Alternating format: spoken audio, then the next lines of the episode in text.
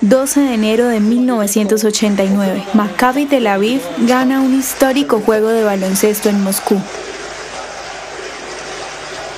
Am Yisrael Shai, el pueblo de Israel está vivo, fue el coro entre la multitud compuesta principalmente por judíos soviéticos que presenciaron el triunfo deportivo con el marcador final de 97 a 92 en el que la selección del club Maccabi Tel Aviv derrotó al Club Deportivo Central del Ejército de Moscú en un juego de baloncesto celebrado en Moscú. Fue el primer juego en el que atletas israelíes compitieron en la Unión Soviética desde que rompió las relaciones con Israel tras la guerra Guerra de los Seis Días de junio de 1967.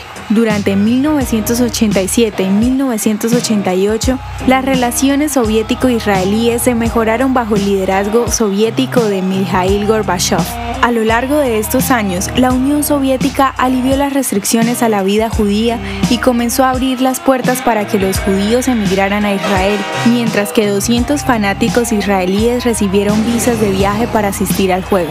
El juego marcó el comienzo de una ola de emigración de más de un millón de judíos soviéticos a Israel durante la próxima década.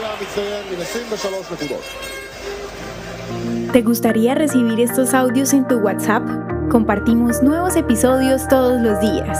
Suscríbete sin costo alguno ingresando a www.hoyenlahistoriadeisrael.com. Hacerlo es muy fácil. También puedes encontrarnos como arroba hoy en la historia de Israel en Instagram, Facebook, Spotify y otras plataformas digitales. Comparte este audio para que otros conozcan más acerca de Israel. Este proyecto es realizado por Philos Project. El contenido original de hoy en la historia de Israel fue provisto por el Centro para la Educación sobre Israel.